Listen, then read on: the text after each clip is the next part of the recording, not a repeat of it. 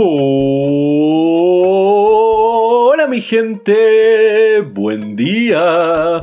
Bienvenidos a otro episodio de Mañanas con Leo. Soy su anfitrión, Leo. Lunes 30 de marzo. ¿Cómo se encuentran mi gente? ¿Cómo están comenzando esta semana? Y espero que muy bien, muy energizados y con ganas de hacer algo monumental con sus vidas, con ganas de cambiar al mundo mediante sus acciones y su ejemplo, porque ese es el nivel de ambición que necesitamos en el mundo de hoy, mi gente. Ya quedó en el pasado los sueños pequeños y mediocres, ya quedó en el pasado las ambiciones pequeñas y mundanas. El mundo ha cambiado y necesitamos más liderazgo, necesitamos más visión a futuro, porque ya no podemos seguir con los mismos paradigmas del pasado, porque mira cómo hemos fallado en el no tener ni siquiera algún tipo de preparación para este potencial riesgo como lo es el COVID-19. Y lo peor es que no era algo inesperado, varios expertos advertían que algo así se venía, que era uno de los riesgos globales catastróficos que teníamos que estar pensando para el siglo XXI. Ya habíamos tenido el ejemplo del SARS, el MERS en años anteriores, y ambos también tuvieron su origen en China mediante las horribles prácticas de maltrato animal y las horripilantes prácticas higiénicas que se encuentran en los mercados mojados.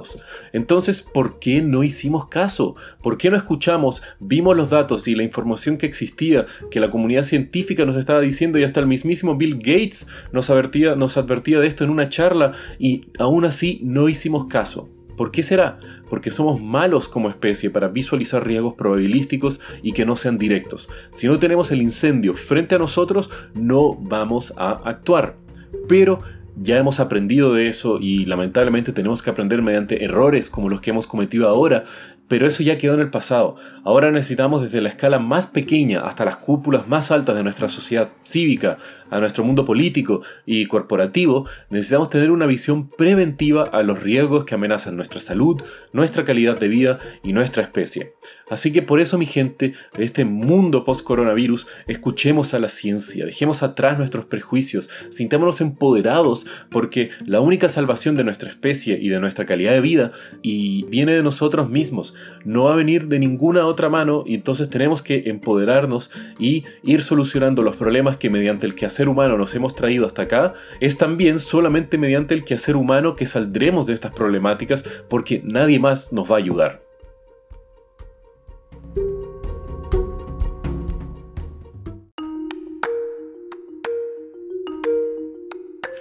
Y bueno, hablando de grandes catástrofes que nacen en China por decisiones horribles hechas por el Partido Comunista Chino, hoy les quiero contar la historia de cómo una decisión de eliminar lo que se consideraba una plaga dañina para los planes del partido se transformó en un dolor de cabeza aún mayor debido a una horrible planificación central por parte del régimen.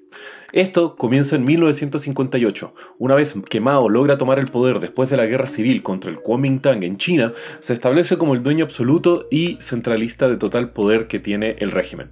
El tema es que de ahí comienza la política, lo cual se le llama el Gran Salto Adelante, una campaña para potenciar la producción agrícola, pero también para transformar a China de una república principalmente dependiente de la agricultura, hacia una potencia industrial en muy poco tiempo.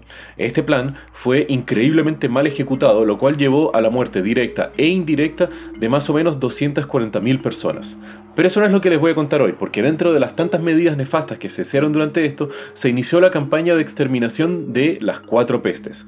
Este era un plan de higiene y posiblemente uno de los planes más ambiciosos a nivel global en temas de limpieza y control de plagas, en el cual se buscaba erradicar las cuatro pestes principales que traían enfermedades y miseria a la población. Por un lado era eliminar los mosquitos, pues traían malaria, eliminar a las ratas que transmitían la plaga, terminar con las moscas que estaban presentes en todos lados y eran increíblemente sucias, y finalmente exterminar al gorrión, principalmente porque se le atribuía por estar comiéndose a los granos de diferentes agricultores y estar reduciendo la producción agrícola del país. Y así comienza la campaña contra las cuatro pestes, en donde los ciudadanos chinos, bajo órdenes del Partido Comunista, comenzaron a dedicarle un gran esfuerzo de su día a día para matar estos animales e insectos, teniendo éxito con los primeros tres, logrando atrapar millones de ratas, matando un sinnúmero de mosquitos y al mismo tiempo un sinnúmero de moscas.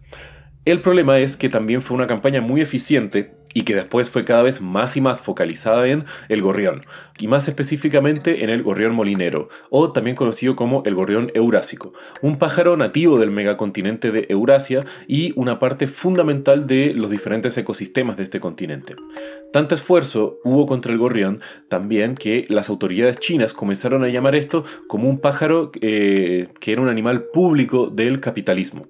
Y fue así que millones y millones de ciudadanos chinos comenzaron a perseguir a gorriones a través de todas las diferentes ciudades, haciendo ruidos con cacerolas, tambores y diferentes métodos que pudieran encontrar para asustar a estos pájaros, para que se mantuvieran volando por varias horas, no pudieran descansar y eventualmente cayeran al suelo muriendo de exhaustión. También al mismo tiempo se encontraban destruyendo nidos, rompiendo huevos y matando a polluelos de gorriones. Esto fue algo que generó roces con diferentes embajadas de otros países que no estaban a favor de estas políticas del de, eh, gobierno de, chino. Entonces se oponían a acatar las órdenes del régimen y tanto así se da el ejemplo de la embajada polaca en la cual tuvieron que cerrar las puertas a que los militares del partido chino entraran para matar los gorriones. Y al verse prohibidos de esto, los diferentes miembros del partido chino comenzaron a tocar tambores y hacer ruidos alrededor de los terrenos de la embajada polaca. Y eventualmente a los pocos días los trabajadores de la embajada tuvieron que estar paliando los cadáveres de los miles y miles de gorriones que caían totalmente exhaustos en sus árboles y el pequeño refugio en el cual podían encontrar. Al final, la campaña fue un éxito rotundo en su meta de exterminar los gorriones del territorio chino. El problema fue que no pensaron en las consecuencias que traería la exterminación de un pájaro tan fundamental para los ecosistemas como el gorrión, el cual, se ve en contra de las suposiciones del Partido Comunista, no se alimentaba principalmente de granos y frutas de los agricultores, sino que, después de estudiar el contenido del estómago de muchos gorriones, se dieron cuenta que principalmente este se alimentaba de diferentes insectos, y uno de ellos, y el principal miembro de la dieta de los gorriones era la langosta. Entonces ya se pueden imaginar qué fue lo que sucedió cuando esto se dio cuenta y la población ya había disminuido. En los años siguientes, China es azotada por una plaga de langostas de proporciones bíblicas, devorándose gran parte de los campos de granos en China, sumándose a otros desastres que habían afectado a la agricultura china debido a las políticas del gran salto adelante. Esto lleva al país y lo empuja a lo que se conoce como la Gran Hambruna China, que duró de 1959 a 1961 o 62, matando a casi 45 millones de personas por hambre.